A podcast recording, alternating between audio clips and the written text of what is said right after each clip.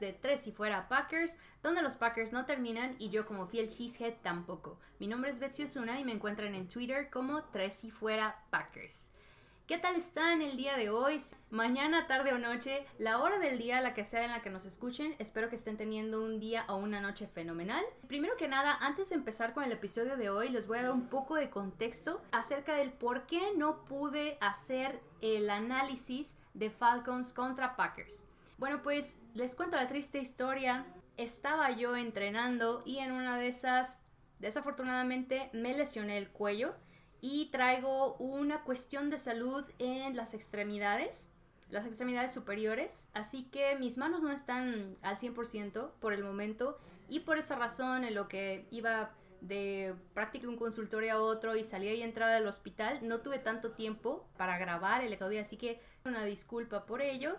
Pero bueno, el día de hoy los voy a consentir porque les tengo la previa. Se viene el duelo contra los Bucaneros de Tampa. Entonces, sin más preámbulos, vamos a comenzar con el episodio de hoy. Les cuento a todos los Packers que nos escuchan que tengo un invitado muy especial. Su nombre es Alberto, o mejor conocido para todos como solamente Beto.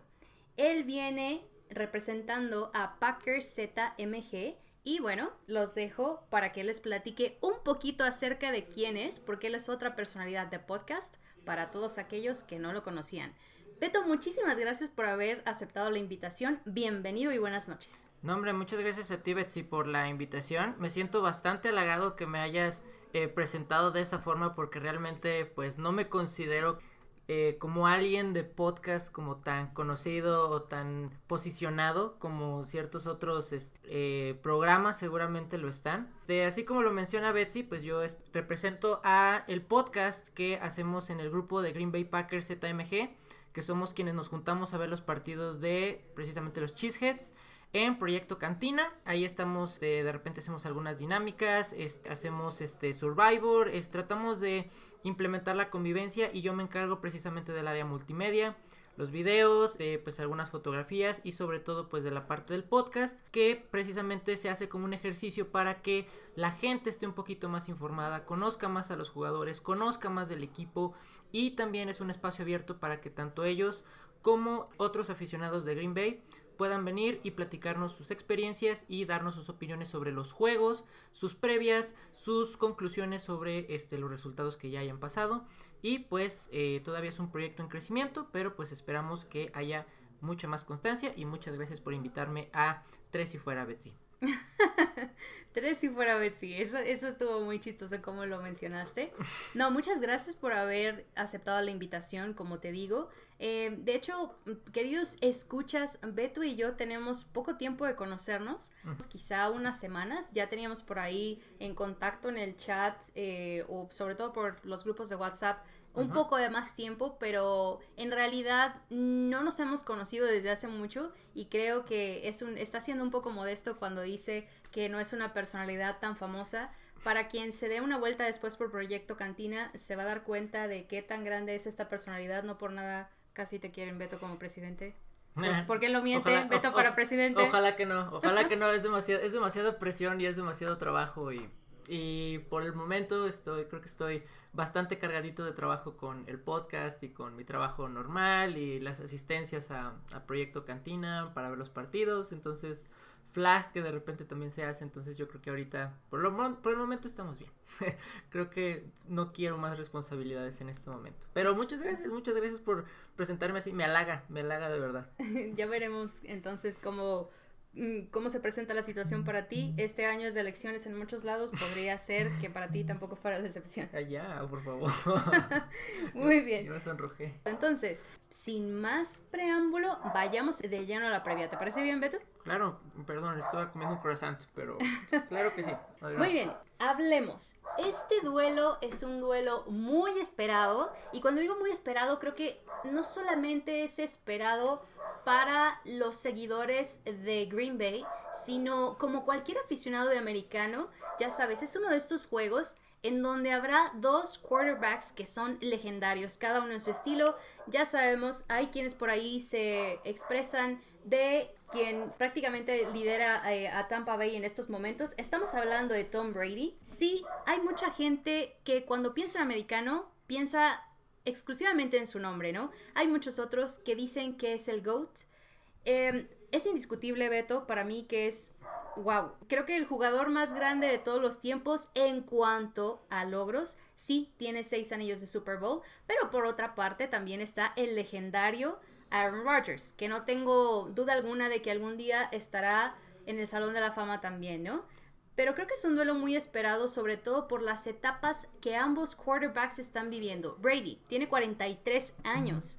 43 años y sigue en la NFL, no lo han quebrado todavía. Creo que es algo admirable. Y por su parte también Rodgers, que no se está haciendo más joven, ya lo he dicho anteriormente, pero tampoco está acabado. Y ya sabemos el equipo drafteó a su eventual futuro reemplazo. Entonces, ¿tú qué opinas de este duelo que se aproxima? Mira, yo opino que es un duelo que afortunadamente vamos a tener mucho más frecuentemente. Antes recordemos que Brady estaba con los Patriotas, es de donde todo mundo lo recuerda. Por supuesto. Antes era muy difícil ver a un Rogers contra Brady a menos que fuera o en el Super Bowl o esperar cada cuatro años para verlos y de hecho estos mariscales se han enfrentado únicamente en estar en el campo ellos dos al mismo tiempo dos veces una en 2000, 2014, y otra en 2018 se suponía que se debían enfrentar en 2010, pero Rogers tenía un problema de conmoción cerebral. Entonces Matt Flynn estuvo en ese partido, el cual se perdió en Foxboro.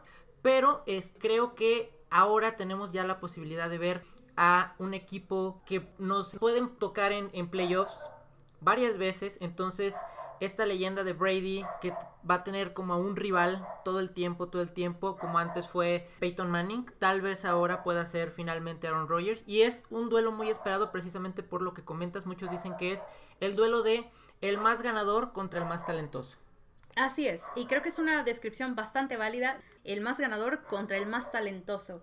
Y bueno, ya sabemos que el otro hermano Manning quien era el némesis de Tom Brady hasta antes de que se retirara. Esperemos que Rodgers pueda convertirse en su némesis en este partido, ¿por qué no? Exacto, sí, este, fíjate que se me había olvidado por completo porque, bueno, algunos de mariscales de la NFC lo han derrotado en, en Super Bowls, entre ellos Nick Foles. y, que también es una leyenda. Sí, que Uno de mis favoritos de la liga. Sí, claro, que también es una, una leyenda por ese, ese apodo, el Big Nick. es, y también Eli Manning, que bueno, yo la verdad recordaba que habían sido los gigantes quienes habían vencido a los Patriotas. Sin embargo, yo nunca he considerado que Eli Manning sea un, un mariscal tan talentoso como su hermano. Creo que por eso me vibra más el nombre de Peyton Manning cuando se habla de un rival de Brady. Es cierto que lo ha derrotado Eli Manning dos veces. Sin embargo, lo han derrotado los gigantes con pura defensa prácticamente en esos dos Super Bowls. Estoy totalmente de acuerdo. Pero bueno, para el folclore, básicamente hay muchas personas que ven a Eli Manning como el auténtico Nemesis de Brady. Así que esperemos que esta temporada, si no es que se convierta en su Nemesis, por lo menos en un gran dolor de cabeza, Rodgers le peleará a Brady. Porque, bueno, los bucaneros vienen de un resultado de 3 a 2. Muy bien. Ya sabemos que Green Bay tuvo su bye week. Así que ya descansaditos se enfrentan a esta tripulación que busca no naufragar con una tercera derrota. Sí, de hecho, eh, si vieron el partido de la semana pasada, creo que los Bucaneros se veían bastante bien. Yo creía que tenían todas las de ganar. Hasta que Vita Bea sale lastimado. Eso les cambia el ritmo de la defensa completamente a los Bucaneros. Entonces, creo que los osos supieron aprovechar esa oportunidad. Sin embargo, creo que no se refleja completamente qué tan buena o qué tan mala es la defensa de los este, bucaneros. Los bucaneros tienen en este momento la defensa número 6 en total en la liga, pero es importante saber reconocer que Nick Foles todavía no se encuentra muy bien con sus receptores en Chicago. Entonces creo que ese duelo realmente no reflejó mucho de lo que vamos a ver esta semana que viene. Yo también concuerdo contigo, eh, sí ya lo comentamos, Nick Foles es uno de nuestros eh, comebacks favoritos de, de, toda la vida y de todos los deportes, este hombre se merece un gran respeto, pero también creo que mm, eh, fue una gran pérdida, Vita Bea, desde el momento en el que sale lesionado, el juego fue totalmente otra cosa. es una de las mejores armas defensivas que tienen los Bucaneros, sin lugar a dudas. Y bueno, también los Osos no han estado a su máximo nivel. Yo los veía como unos fuertes competidores, si te soy honesta, por encima de los Leones y por encima de los Vikingos. Creo que los Osos eran los únicos a los que yo veía como esos dignos rivales.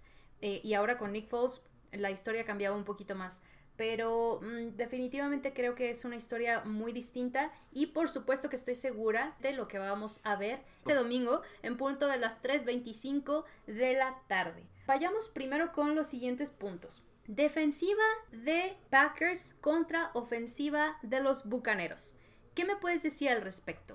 Ok, aquí yo lo que veo es que algo que es importante mencionar de dentro de la defensiva de, de Green Bay Packers, creo que en el partido pasado vimos mucho a Khalil Mack atacando, atacando, atacando. En esta ocasión tenemos nosotros también bastante ventaja porque tenemos a un personaje muy muy similar que es Sadarius Smith. Creo también que Preston Smith todavía no ha brillado lo suficiente, pero en todas estas jugadas de, blitz que han aplicado, creo que vamos a tener mucha más oportunidad de lo que los Osos tuvieron en el partido contra Tampa Bay. Entonces, para mí, en este momento creo que la ofensiva de Tampa Bay no ha enfrentado una línea defensiva como la de, este, la de Green Bay. Creo que tenemos bastante oportunidad de atacar al, al, al coreback. Sin embargo, creo que Brady no va a ser... La conexión de Brady a Godwin o a Evans o a Gronkowski no va a ser el problema. Creo que el problema va a ser la carrera. Creo que Ronald Jones va a cargar el balón mucho y muchas veces y también creo que Leonard Fournette, que creo que regresa de, la lista de lesionados, también nos va a intentar hacer mucho daño por la carrera porque somos uno de los peores equipos deteniendo la carrera. Qué importante esto que mencionas, porque creo que yo estoy totalmente de acuerdo contigo.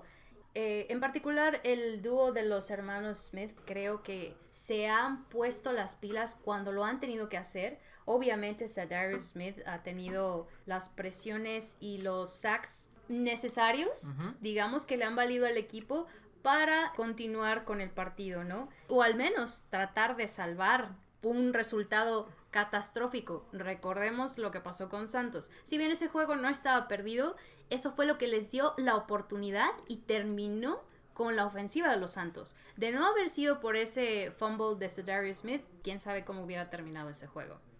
Ahora, es muy bien sabido por todos, nuestra defensiva secundaria es ahí la que tiene ciertos problemitas y de esto quiero excluir al que en mi opinión es el mejor cornerback de la liga, Alexander, ¿cuál otro? Los linebackers internos, como ya sabemos, son prácticamente el eslabón más débil, creo, de esta defensiva. Pero en general, la defensiva de Packers es una realidad. Ha tenido problemas para parar la carrera. Si no recordemos cómo corrió Camara, cómo corrió Cook. Si no hubiera sido por esos fumbles o por esos sacks o por ese pass rushing de algunos defensivos de Green Bay, no sé qué hubiera pasado con algunos partidos anteriores.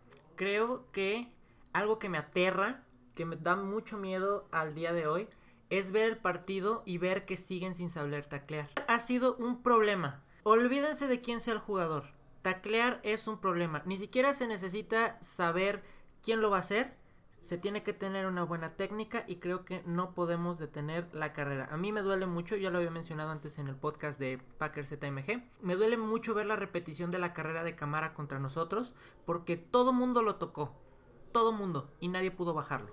Eh, tienes toda la razón. De hecho, cuando estuve de invitada en tu podcast que hablamos de, ello y después cuando yo tuve el análisis con mi compañero Pablo de Tracy for Saints, hablamos justamente de esto, de cómo fue que a todos, bueno, nuestra, prácticamente nuestra quijada se fue al suelo de ver cómo Camara hizo tanto daño a esta defensiva, pero lo más preocupante no fue que haya corrido, sabíamos que iba a correr y que como él hay otros jugadores en la ofensiva de Tampa Bay que van a correr igual, si no es que más, porque son corredores súper talentosos también. Sin embargo, es preocupante la cuestión con el tacleo. No sé qué es lo que esté pensando Mike Petin o qué es lo que ha hecho al respecto. Vaya, con una mala técnica de tacleo y siendo deficientes contra la carrera, hablemos ahora sí de las armas ofensivas de Tampa Bay. Para mí, creo que es eh, Ronald Jones. Definitivamente Ronald Jones le van a dar bastante el balón. Ha sido un, eh, un personaje que ha corrido bastante bien desde que Fortnite ha estado este, lesionado. Entonces creo que lo van a alimentar mucho, mucho, mucho, mucho. Y por arriba creo que Godwin. ¿Por qué? Porque Mike Evans está lesionado. Y sobre todo Gronk. Si Gronk sale por el pase, va a ser muy difícil, muy, muy difícil que lo tacleen. Porque si de por sí Gronk es difícil de taclear, como están tacleando los empacadores, creo que Gronk, si agarra el balón en la yarda 10, se va hasta la zona de anotación. Eso me preocupa un poco. Esos son los tres jugadores en los que yo podría pensar que hay problema. Porque si el pass rush es lo suficientemente rápido para llegar a Brady, Brady recordemos que no es un coreback que se sale de la bolsa. Entonces, la técnica para tener bien controlado el juego, una, detener la carrera, dos, confiar en el pass rush y tres, ser disciplinados, porque si no, también recordemos que los penalties nos van a afectar mucho. Creo que esa es la clave para ganar en la defensiva. Qué importante que menciones esto de los penalties y también eh, el hecho de la protección que Brady siente quedándose en la bolsa. Protección que yo me atrevería a decir ha sido un poco ilusoria porque pues sí, Tampa Bay tiene una gran defensiva, ya lo comentabas, la defensiva número 6 de la liga. Es una defensiva que además, déjenme les comparto el siguiente dato. Permite 2.7 yardas por acorreo y han tenido 17 sacks en 5 partidos. 17 sacks. La defensiva de los Buccaneers es tremenda. Ahora, hablando, antes de que me adelante, hablando un poco de la ofensiva, temo decir que Brady no ha tenido la protección que quizá a él le gustaría tener. Su línea ofensiva ha sido un desastre y han permitido capturas y han permitido que le lleguen. De milagro no lo han lastimado, pero entre eso y los penalties que han cometido, se los han acabado. Sí, definitivamente. Me sorprende de un equipo de Bruce Arians, pero es de notar que eh, si aparte de creo que de los Raiders, tal vez, no me acuerdo qué otro partido vi que hubo casi en, una, en una jugada hubo como siete de pañuelos y no salieron de una llave. Creo que fue Broncos contra, contra Jets son uno de los equipos más, más indisciplinados. Entonces, que no nos pase a nosotros es lo más importante, que nuestra defensiva sea lo suficientemente disciplinada para no caer en las provocaciones para un false start, para no este, provocar una interferencia de pase. Hay que ser muy, muy, muy conscientes de dónde estamos parados y cómo estamos jugando el juego. En el momento en el que nosotros controlemos el reloj y la disciplina de cómo se está llevando a cabo el juego, creo que esa es la base para, para lograr que el partido vaya a nuestro favor, considero yo. Sí, claro, es muy importante que lo menciones. Digo, sí, um, ese tema de, de, Bruce Arians y la, la dupla que se ha hecho entre Arians y Brady Obviamente, por favor, em, los fans de la NFL no esperen ver lo mismo que con Belichick. Sin embargo, Bruce Arians, en mi opinión, es uno de los mejores coaches de toda la liga y es un coach que se distingue por ser estricto y disciplinado, diría yo. Pero con toda la indisciplina que está teniendo su línea ofensiva y todas las veces que están permitiendo que le lleguen al quarterback, pues bueno, sería regalar simplemente más yardas, ¿no? Exacto creo yo que hablando todavía de la ofensiva de, los Buccaneers, creo yo que eh, tenemos cierta ventaja al considerar que Brady todavía no se siente cómodo. Brady sigue en un sistema ahogado en un sistema en el que ya estaba acostumbrado, sabe que bueno, tiene que acostumbrarse a un playbook diferente. Creo que eso es lo que lo estás este ahorita mal acostumbrando, o sea, tiene muchas armas sí, pero no sabe todavía cómo utilizarlas todas siente de repente cierta presión. Como tú lo dices, o sea, su línea ofensiva realmente no es la mejor. Creo que si esta línea ofensiva a lo mejor le diera dos o tres segundos más, estaríamos hablando de un equipo completamente diferente, a mi parecer. Pero tal vez este sea momento pues de pasar a nuestra ofensiva, ¿cómo ves? Por supuesto, estamos listos. Hablemos entonces ofensiva Packers, defensiva Buccaneers. Muy bien, este es un punto que es como la papa caliente del episodio. La defensiva de los Bucks, como ya les había comentado antes, bueno, están permitiendo menos de 3 yardas por acarreo y tienen estrellas que son verdaderamente brillantes.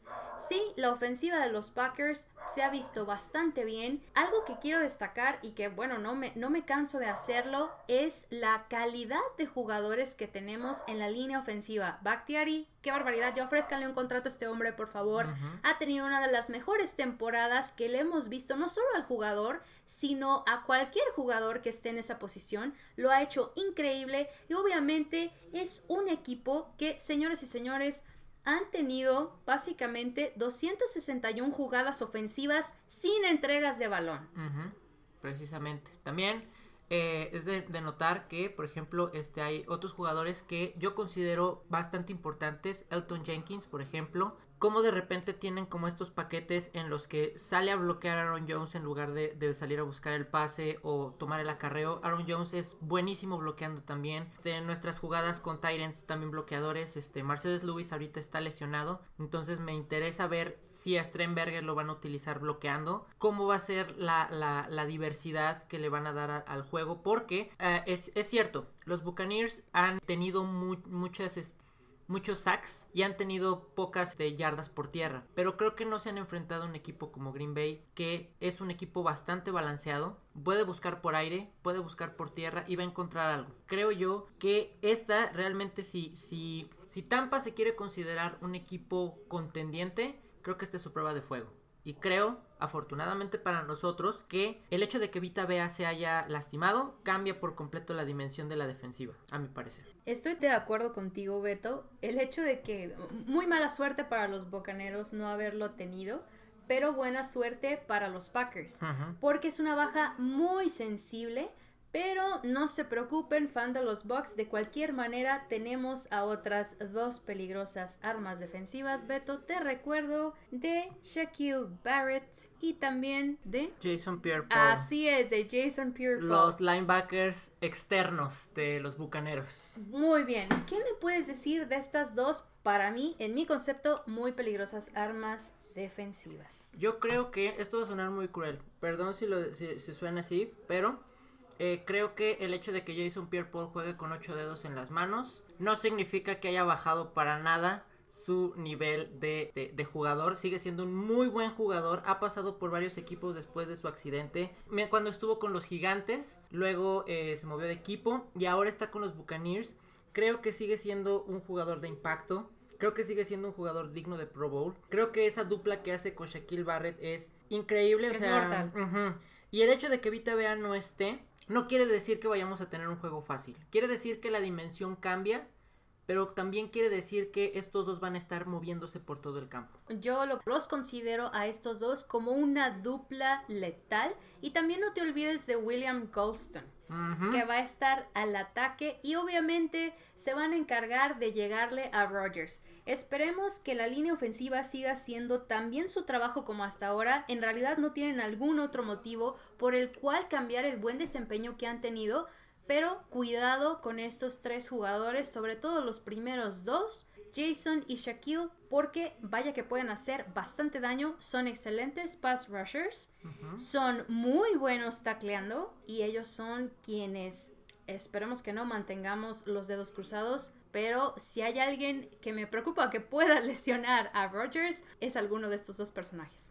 Así es. Esperemos que eh, nuestra línea ofensiva responda Esperemos que Rogers se ponga en movimiento, que no se quede esperando la primera opción, que haga lo que sabe hacer, vea las opciones, si no encuentra, corra, que no se arriesgue tampoco cuando no es necesario, no es ningún, no es ningún novato, sabe cómo hacerlo, pero realmente esperemos que sea un buen partido, para la ofensiva, que nuestra ofensiva tenga mucha suerte y no solo suerte, que tenga la capacidad de saber cómo la defensiva de, de Tampa se va a reorganizar, va a reubicarse para que todas sus armas defensivas no sean tan afectivas a nosotros. Va a ser muy difícil correrles tanto. Va a ser difícil anotarles tanto, sin embargo no creo que sea imposible ganarles. Eso sí, creo que podemos. Sí, eh, creo que estoy también de acuerdo con ese punto. Una cosa más que me gustaría mencionar es que Pues la carrera no es lo único. Obviamente Aaron Jones sí ha tenido unos juegos anteriores espectaculares. En cada partido, a mí en particular me ha gustado mucho ver cómo cada uno de los elementos de la ofensiva tiene la oportunidad de, digámoslo así, brillar o destacar. Cada semana en todos los partidos anteriores, Beto ha sido un jugador distinto. Y eso es precisamente por la excelente integración que existe en esta ofensiva de los Packers. Anteriormente, tú sabes que, vaya, el año pasado, si Rodgers le lanzaba a alguien que no fuera Davante Adams, era porque la situación era casi extraordinaria o crítica. Pero no este año. Este año todos han tenido su oportunidad hasta BBS, que yo sigo sin confiar en él. Sorry para quienes les agrada tanto, pero todos los elementos han tenido su oportunidad, hasta todos los Titans también. Entonces, ¿a qué viene este punto? Porque no solamente pueden confiar en el juego terrestre, de hecho no sería bueno que lo hicieran porque con esta calidad de defensiva que tienen los Buccaneers no sería la mejor opción. La mejor opción sería entonces el pase profundo. Y en esto, ¿quiénes serían los jugadores para ti a los que Rogers les lanzaría el ovoide? Para mí, tiene que volver a brillar eh, el gran Bob Tonayan. Bob Tonayan tiene que estar al 100, tiene que estar atento, tiene que buscar sus rutas y estar certero de que Rogers lo va a buscar en trayectorias medias. Y también es importante denotar que Davante Adams regresa esta semana. Entonces, seguramente va a buscar profundo al número 17. Este que ya lo extrañábamos en el campo, estuvo ausente dos partidos, afortunadamente ya pudo regresar y creo que vamos a ver un poquito más de él. Como, como bien mencionas, no es necesario estarle mandando todo el tiempo los balones a, a Adams, pero ahora que va a estar en el campo y que el área de oportunidad es buscar profundo, creo que hay que aprovecharla. Estoy totalmente de acuerdo y en esto yo iría con Robert Tonian. Wow, qué partido la semana anterior al bye week. Eh, tuvo un desempeño tremendo. No es el único que creo que tiene las características necesarias, pero sí la opción prácticamente después de Adams. Porque por el juego terrestre sabemos que pueden confiar en Aaron Jones. Pero hay otros jugadores, afortunadamente, y si se trata del pase profundo, creo que Robert Tonian tiene lo que se necesita, incluida la corpulencia necesaria. No por nada es un tight end. Y es un jugador que es bastante versátil para poder hacerlo. No tengo duda alguna de que en este partido va a destacar, o por lo menos va a ser uno de los favoritos de Rodgers para ser los blancos, ¿no? También recordemos, por ejemplo, que los running backs también a veces salen por este pase. Entonces seguramente va a buscar a Jamal Williams como lo buscó en el partido contra los Falcons y también seguramente buscará algunas trayectorias de pase con Aaron Jones que este no lo hemos visto tanto pero sí recordemos que Jones este, también es una arma muy muy importante al aire. Entonces para mí creo que este, todavía somos un equipo al que se le puede considerar victorioso durante este partido. Muy bien Ahora, un poquito rebobinando a lo que es la ofensiva de los Bucks. ¿Quiénes son los jugadores que en tu opinión podrían llegar a hacer daño? Para mí, Godwin, si juega. Y también te, híjole, te digo, de las veces que he visto jugar a Brady junto a, junto a Gronkowski y los he visto jugar contra los Packers, les es imposible bajar a Gronkowski. O sea, Gronkowski es una máquina cuando corre en contra de, los, de los empacadores. Igual, si tenemos el problema de los tacleos, va a ser muy difícil que lo tomemos. Para mí, si Gronk sale por el pase y Goldwyn a trayectorias profundas, eso va a ser lo, complicado. Ah, y sobre todo también Ronald Jones. Ronald Jones por este, el asunto de la carrera, que no la defendemos muy bien. Mm, estoy muy de acuerdo en respecto a Jones. Sin embargo, también te recuerdo que Mike Evans sigue lesionado, aunque Chris Godwin ya regresó a prácticas. Mm. Ya regresó a entrenar, básicamente. Entonces, creo que el jugador que a mí me parece más peligroso de esta ofensiva de los Buccaneers es Chris Godwin. Me voy a quedar con él. Ok. Solamente con Godwin no, ¿Algún corredor? Ah, ok, bueno, que no sea corredor. Voy con Gronkowski. Por la razón que no lo hemos visto demasiado, tengo que decir. Pero es un tipo muy corpulento, muy pesado de derribar. Y con el pésimo tacleo que viene haciendo la defensiva de Green Bay, no les será fácil. Si les corre, se los va a llevar arrastrando hasta la zona de anotación y va a suceder algo parecido a lo que sucedió con Camara. Sí. Nadie lo va a poder taclear. Sí, definitivamente. Aparte siendo una persona más pesada y más alta, seguramente vamos a ver a alguien llevándoselo como, como mochila o como saquito. Sí, lo, lo que podrían hacer es lanzársele a los piecitos. Sí. No hay de otra. Sí. Bien, pasando al siguiente punto o esta pregunta que tengo para ti. Ya hablamos un poco de los jugadores que nos preocupan, que destacan, etcétera. Ujú. ¿Con qué jugador te quedas tú para que sea la sorpresa o tu favorito de este encuentro? Mi favorito de este encuentro, híjole, yo creo que voy a tener que ir por no sé si no sé si ir por algún corner o si ir por algún linebacker de nosotros. Yo creo Defensiva, va. Voy a, creo que, va- creo que lo- este, va, va a ser como un momento de la defensiva, como que vamos a tener así como que nuestro momento de pum, aquí brilló y va a ser una jugada grande. Yo creo que vamos a confiar, a, a depender mucho de, les recuerdo que también ya regresó a prácticas, yo creo que Kenny Clark va a ser la estrella del partido esta semana. Wow, sí, eh, es el mejor comeback, aunque sea por tiempo muy corto. Obviamente, sí recordemos que Kenny Clark ya tuvo su plena participación.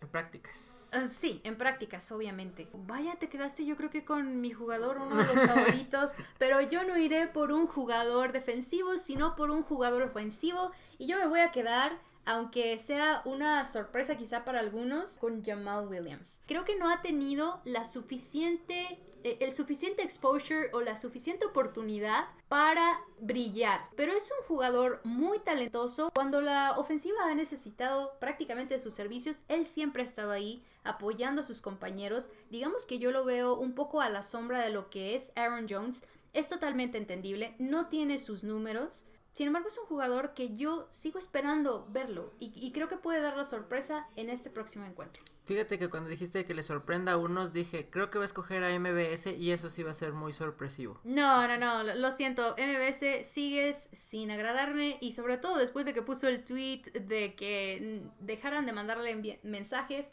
vía privada porque no les importaba el fantasy de los demás, pues claro, no le importa jugar. Sí, pues no, claro.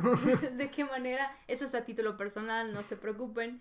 Obviamente habrá quienes les agrade bastante, pero a mí sigue sin parecerme un jugador confiable. Entonces, ya que hemos hablado de sus favoritos, hablemos ahora sí de una predicción sobre la victoria. Creo que ya lo habías mencionado antes, pero de todos modos te pregunto, ¿crees que los Bucaneros van a desembarcar? Bueno, no desembarcar, van a jugar en su casa, pero literalmente van a conquistar este partido? Yo creo que vamos a llegar al puerto de este de Tampa. no que quería quería este decir el nombre del, del estadio Raymond algo pero no me acordé del nombre general pero creo que vamos a llegar vistiendo de verde muy felices muy contentos todos creo que va a ser un partido no fácil definitivamente no creo que sea un partido fácil pero creo que va a ser un partido que nos va a dar la satisfacción de decir que estamos enrachados realmente creo que en cuanto este partido acabe creo que los siguientes son mucho más eh, digeribles. Sigue Tejanos, sigue Vikingos, sigue, es- 49ers también sigue por ahí. 49ers. For- eh, eh, son equipos que no van tan bien. Entonces creo que en este momento, este es el punto en el que nosotros podemos sentir ya como ese, vamos a relajarnos un poquito, porque este partido es en el que yo veo más posibilidades de perder el invicto. Pero no creo que lo hagamos. Muy bien. Yo, en lo particular, creo que nos vamos a encontrar con un Brady furioso, sobre todo después de esa equivocación garrafal que le valió miles de memes por aquello del cuarto down y otros comentarios de jugadores diciendo que Rodgers sabía lo que era un cuarto down, pero bueno, se lo traían en jabón en redes sociales. Sin embargo, yo creo que Green Bay puede seguir esta buena racha si tan solo logra tener una mejor actuación de su defensiva, pero sobre todo que el coach LaFleur haya sido tan inteligente como obviamente él suele hacer, que Ujú. también quiero destacar su número, una racha de 17 partidos invicto. Wow, esto es algo que no se veía desde hace muchísimo tiempo. Pero bueno, regresando al tema, creo que Green Bay puede conservar el invicto, sí.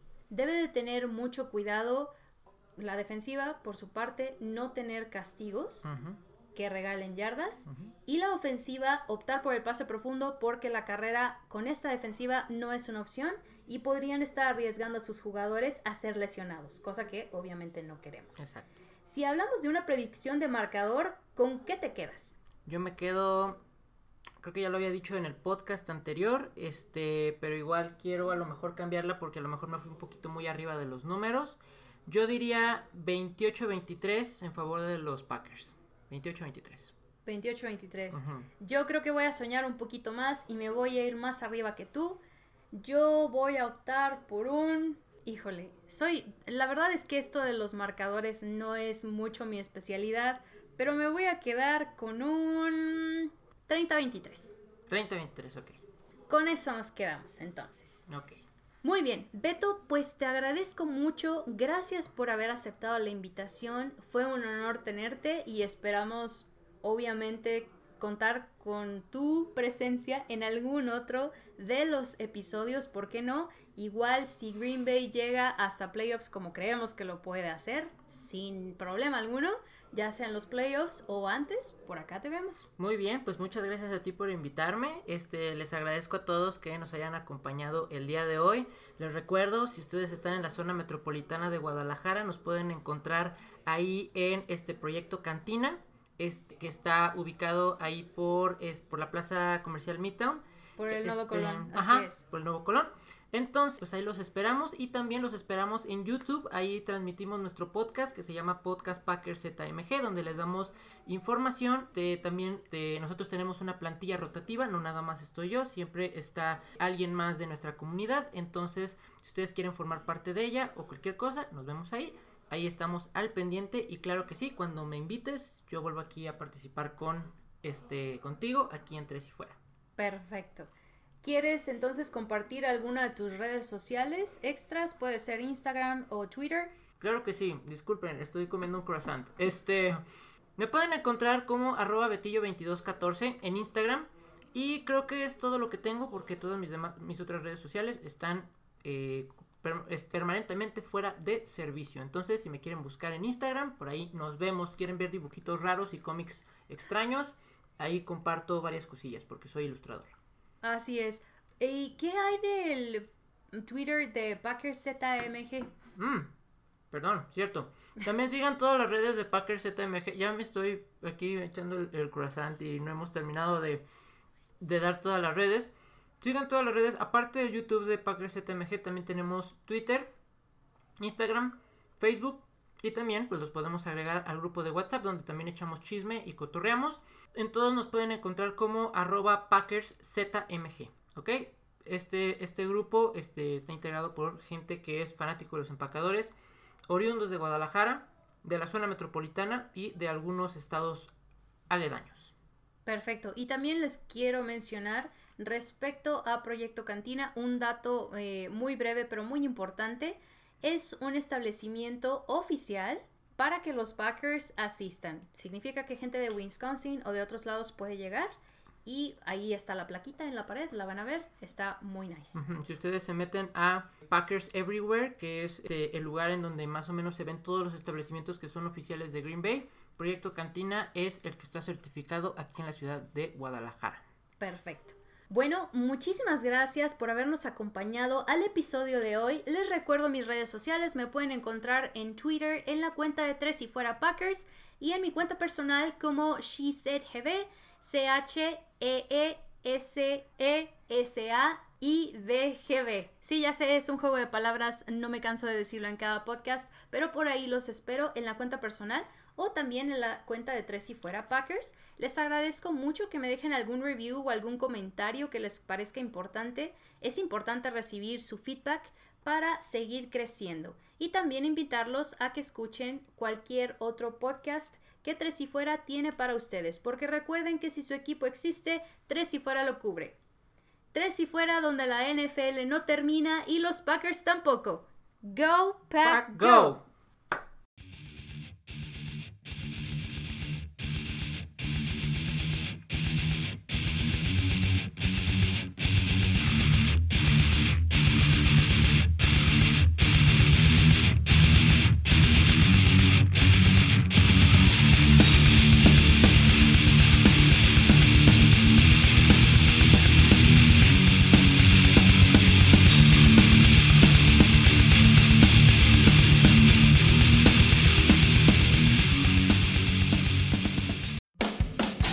Soy Rudy Jacinto, creador de Tres y Fuera. Si te gustó el programa de hoy, suscríbete a este y otros podcasts de la familia Tres y Fuera. Tres y Fuera NFL, Tres y Fuera Fútbol, Tres y Fuera de tu equipo favorito y claro, el canal de Tres y Fuera YouTube con videos todos los días. Porque si tu equipo existe, Tres y Fuera lo cubre.